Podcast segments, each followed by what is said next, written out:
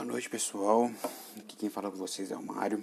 É, nesse primeiro podcast, eu gostaria de começar a falar sobre algo que eu gosto muito, né, eu consumo muito, que é, primeiramente, filmes. Vou falar sobre filmes que mudaram um pouco minha vida ou que eu gosto mesmo, ou vou discordar de algumas coisas que. É, algumas opiniões de Oscar e essas coisas. É, gostaria de primeiro pedir a paciência de vocês. Por ser a primeira vez que eu estou fazendo isso, pode ter alguns erros, vou tentar melhorar isso no decorrer dos próximos. Tentar melhorar microfone e, e por assim vai. Questões técnicas e de pessoal. Então vamos lá. Eu acho que a primeira coisa que eu gostaria, o primeiro filme que eu gostaria de comentar, que é uma coisa que eu tenho até na pele, que eu tenho uma tatuagem sobre, é o Senhor dos Anéis. É um filme que eu tenho boas lembranças, sempre eu sempre tenho boas lembranças desse filme desde o primeiro desde a primeira vez que eu vi, que eu vi ele em fita cassete ainda, VHS. Eu tinha ali meu volta dos meus 12 anos, 11 anos, sei lá, que foi o primeiro. E aquilo mudou, porque foi algo. Acho que foi ali, também um pouco com o Harry Potter, um pouco antes. Mas foi ali que eu comecei a me interessar muito por temas medievais, temas. É, tipo, mundo, mundo mais não vou, como é que eu vou, a, a, palavra que eu tento buscar é mais a palavra, mais é fantasia, né? Vamos dizer assim. Mas só que a fantasia é no, no, no meio de guerra também, no meio onde tem um enredo que me interessou muito. Porque é, é, isso desencadeou várias coisas na minha vida depois, que eu também vou citar aqui. Mas com o Senhor dos Anéis eu percebi que é um mundo onde existem raças diferentes, é, etnias diferentes, mas eu falo até de questões de raças, raças que convivem entre si além dos humanos, como os anões, elfos e assim por diante, que, que ali eles, mesmo com suas guerras, vivem em harmonia. Lógico, tem suas guerras, tem tudo, mas elas se uniram para um bem comum que era derrotar o, o anel. E, só citando também sobre tatuagem, tem a Árvore Branca de Gondor. Para quem se interessar, dá uma lida que é bem interessante, com a espada madura quebrada. Quem já viu o filme vai entender também um pouco. É, o filme, eu lembro que vi, acho que só o, o segundo e o terceiro no cinema, eu era mais novo. O primeiro eu vi em casa mesmo. Eu lembro que quando eu fui assistir o terceiro, quase não deu para mim ver, por causa da classificação indicativa. É uma história bem interessante porque acho que eu, foi no foi ele foi lançado no final do ano. E eu quando eu fui assistir eu tava com se, eu não me engano eu tava com 12 a classificação era 13 eu tava com 13 a classificação era 14 algo assim. Eu tinha acabado de fazer a, a idade para ver o filme. Foi bem ativo como reino de medo na época eu não conseguia entrar para ver. Eu lembro que foi a primeira sessões assim que tipo que durou três horas no cinema eu ficava assim pô eu fiquei eu vi o filme eu fiquei maravilhado com aquilo, com os efeitos, com a conclusão da história, com tudo. Era algo incrível, não, não, não há palavras que descreva a sensação no caso, mas o filme é perfeito, tanto que ganhou vários Oscars, ganhou tudo que tinha para ganhar. É, e foi muito importante para mim, porque depois disso comecei a me interessar por muitas coisas desse tipo. Começou até um pouco antes, que foi com, às vezes, Caverna do Dragão, que era uma coisa mais rotineira. Mas graças ao Senhor dos Anéis, esse tema mais medieval entrou muito na minha vida. Porque no ensino médio eu comecei a jogar RPG de mesa, comecei a interessar por jogos de computadores, RPG, role play, role play game, é, MMORPG e assim por diante. E, lógico, tudo de maneira muito minha, tipo, né? Entre os amigos, entre amigos, entre pessoas, colegas de, de, de escola da época. E, e, esse foi o, acho que foi o primeiro filme mais que eu sinto impacto. Que teve filme antes, por exemplo. Teve filmes que na minha infância eu reassisti Rei Leão não sei quantas vezes. Minha mãe anotava, mas perdeu as contas de tanto que eu assisti. Então, é algo que começou é, é desde novo. Eu sempre gostei de ver muito desenho, muito desenho. Assistia vários desenhos, vários, vários, vários, vários. Posso até falar um pouco mais sobre desenho em outro podcast, também é um tema interessante. Desenhos antigos, desenhos novos que eu vejo, alguns desenhos novos ainda. Mas filme, filme sempre foi uma coisa que muito me chamou, muito, eu sempre gostei muito de ver filme. E é algo que foi passando no cinema, fui muito novo, depois foi crescendo, foi, sempre fui assistindo, assistia muito filme em casa. Mesmo não gostando de filmes de terror, eu assisti muitos filmes de terror. Como Invocação do Mal, 1 e 2, Annabelle, é, A Casa de Cera, que são é, jogos mortais, que eu tenho amigos que gostam. Inclusive quero convidá-los também a um, fazer um podcast também falar sobre um filme de terror. E é, são tempos, são filmes, filme, é filme. Lógico, tem filmes que eu não não vai me agradar, mas eu gosto de ver filme, mais que série, inclusive. Porque eu acho que o filme é um quando o filme, principalmente filme fechadinho, sem ser filme franquia, filme fechadinho, tipo o Clube da Luta. É um filme que tem início, meio e fim, ele ele começa ali e termina ali. Eu adoro filmes assim. E Clube da Luta é um filme maravilhoso, fica a dica para quem nunca viu. É, Clube da Luta. Agora eu entro também questão de, de algumas franquias. Poderoso Chefão, Senhor dos Anéis citei, é Harry Potter, Star Wars.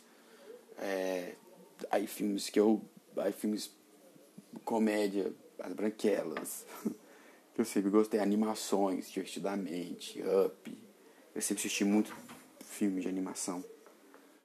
E é uma coisa que eu ainda consumo muito, mesmo com 28 anos. Fica aí também a curiosidade sobre minha idade.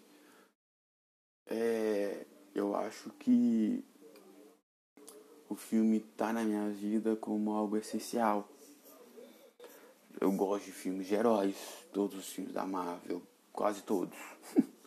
tem filmes que não são bons, tem filmes da, todos da Marvel, o Homem de Ferro, Capitão América, Homem-Formiga, Guardiões, que eu tenho um coraçãozinho, é, todos Vingadores, menos Era de Ultron, mas. Era de Ultron eu gosto, mas é, é ok. Aí mulher, mulher. Mulher não. Mulher Maravilha, de falar que é da DC. Eu ia falar da Capitã Marvel, que é, é, é controverso, é legalzinho. Não gostei do motivo, do por explicar por que que o Nick Fury tem o, o tapa-olho. Ficou ridículo aquele filme. É engraçado, mas né.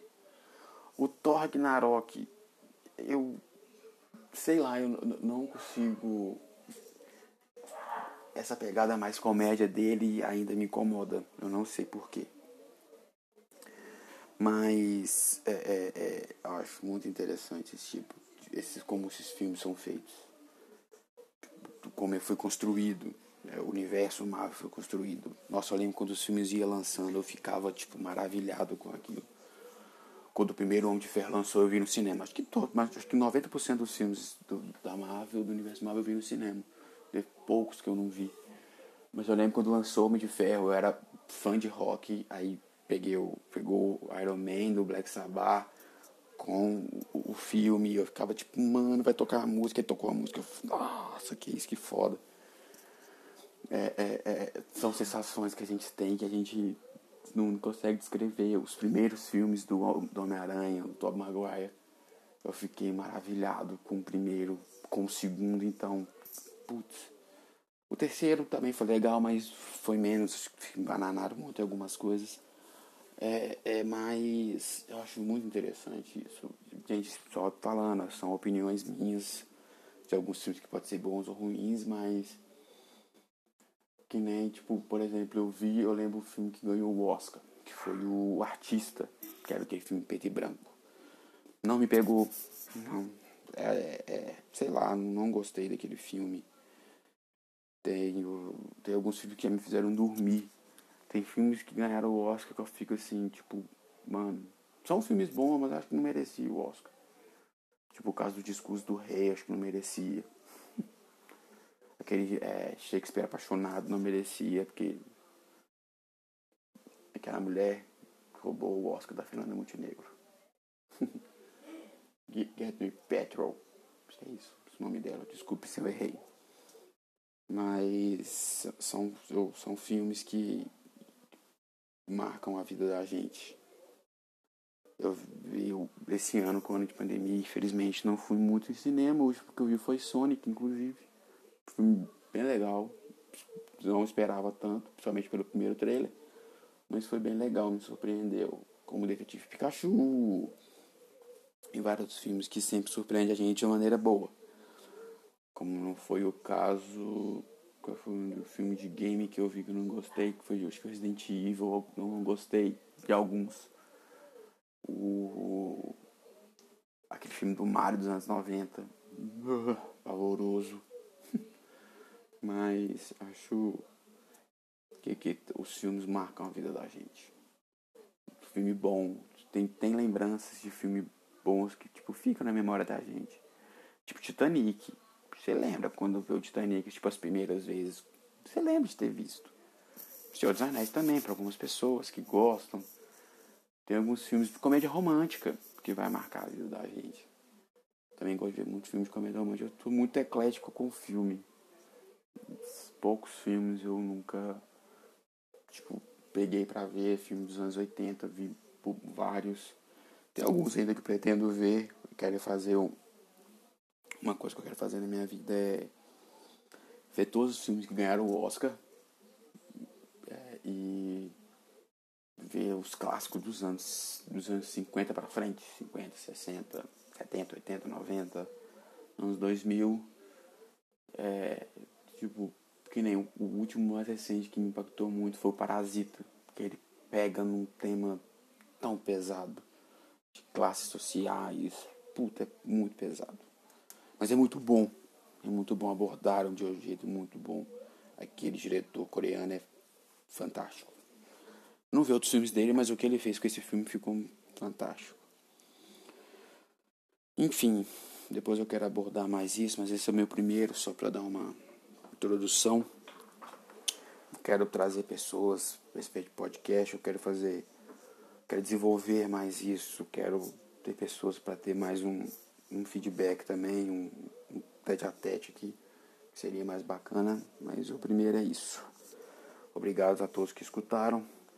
Me siga na rede social, redes sociais. O, o, vou lançar primeiro o Instagram só, que é o, o arroba primeiro Mário. Meu Twitter, que é aquele Mário 1. Quem quiser me seguir. E é isso. Um beijo a todos, obrigado. E é isso. Alô. Boa noite, pessoal. É, aqui quem fala com vocês é o Mário. É, venho aqui novamente com vocês, agora abordando um, um assunto um pouco diferente. Vou falar uma coisa um pouco mais específica e que eu acho que está faltando em algumas pessoas. Pois bem, vamos falar de empatia. O que é empatia? Eu fui pesquisar empatia no Google para a questão de só definição do que é empatia. Eu vi é, que tem duas. Eu vi duas, quer dizer, uma diretamente que o Google já me mostrou e uma em outro site. A que o Google me mostrou. Substantivo feminino. Faculdade de compreender emocionalmente o objeto. Um quadro, por exemplo. Ou capacidade de projetar a personalidade de alguém num objeto, de forma que esse pareça, como que impregnado nela. Interessante isso, eu não, nunca tinha visto a empatia desta forma. E eu também entrei em outro site, o site chama significados.com, meio óbvio, onde tem a definição que é mais conhecida ao meu ponto de vista. É, empatia significa capacidade psicológica para sentir o que sentiria com uma outra pessoa caso estivesse na mesma situação vivenciado por ela. Consiste em tentar compreender sentimentos e emoções, procurando experimentar de forma objetiva e racional o que sente o outro indivíduo. Com isso, é, entrando mais a fundo na minha dúvida e dúvida de várias pessoas com certeza. O que faz a gente ter empatia? Por que temos empatia por certas pessoas e outras não? O que é, é, é, fa faz, faz ter as pessoas terem empatia mesmo? Tipo, por que falta isso? O mundo em um todo, se fosse colocar o mundo em um todo, tem empatia? Você que está me escutando, considera uma pessoa com empatia? É, vou falar de casos particulares, é, que ao meu ponto envolver empatia e outros não. Eu estava vendo o filme, aquele filme 365 Dias, que está no Netflix, que é, vou falar resumidamente, que é do caso que do cara que ficou obcecado por uma mulher e tão obcecado a, a ponto de sequestrar a mulher e obrigar ela a viver com ele durante um ano até ela se apaixonar por ele. Se ela não se apaixonar, ele libera ela. Mas ele obrigou ela a ficar um ano com ele. O primeiro ponto aí, tipo, absurdo.